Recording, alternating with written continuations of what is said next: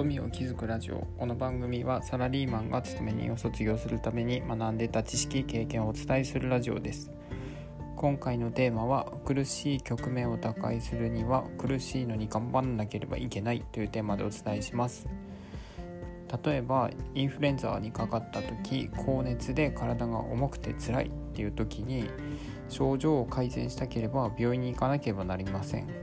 で病院の受付時間を調べたり病院までの、まあ、足を確保したりと。で日常でも少し面倒に思うようなことを日常よりも辛い状況なのにやらなければその局面を打開できないってことあると思います。さっきの例だと高熱で体が辛いのに無理して病院に行く。ことをしないと、まあ、症状を改善できないっていうことがあります。でまあ生きてる中人生の中で苦しい局面っていうのは、うんと、出くわすことがあります毎日残業続きで辛いとか人間関係でうまくいかないとか学校が辛いとかでまあ苦しい時って無理しなくてもいいよとかって言われたりもしますがその苦しい局面を打開するにはやはり苦しいのにさらに頑張るっていう場面がどうしてもあります。でまあ以前ブラックな職場で残業して帰りが遅くてヘトヘトになったりそんなこともありましたがそういった時ってそんな職場から転職をしようともし考えた場合うんとまあ業界を調べたりとか試験の勉強をしたりとかあとはうんと日程を調整してうんと面接に行ったり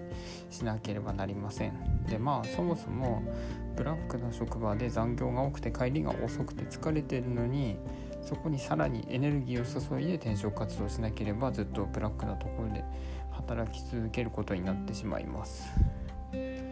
でまあ苦しいのに踏ん張るっていうのってなかなか大変なんですが例えばアニメの「ワンピースでナミが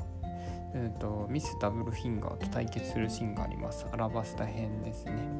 でそこでミス・ダブルフィンガーの攻撃をナミが足で受け止めるシーンがあります。ナミの足は痛みで苦しいのにさらに強いエネルギーを加えて踏ん張って最後の大技をミス・ダブルフィンガーに当てます。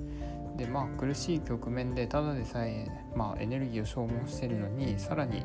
まあ、強いエネルギーを加える必要があるなんて大,、まあ、大変なのに大変を重ねるみたいな感じで、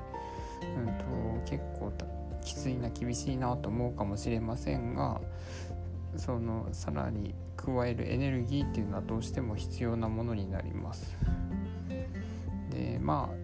ただし闇雲にエネルギーを注げばいいっていうわけでもありません。例えば仕事が辛いけど頑張って耐えるとかっていうのは間違いです。まあ辛いから頑張って転職するとかはまあ一つの選択肢としてはあると思います。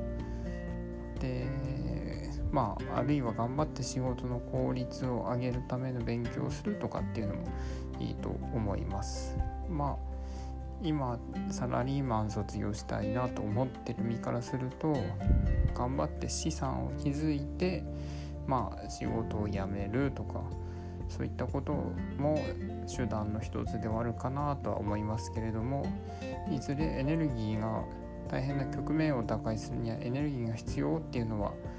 そうなんですけれども頑張って耐えるとかっていうことではなくて頑張って局面を打開するための、まあ、方向性が重要になってくるっていうところです。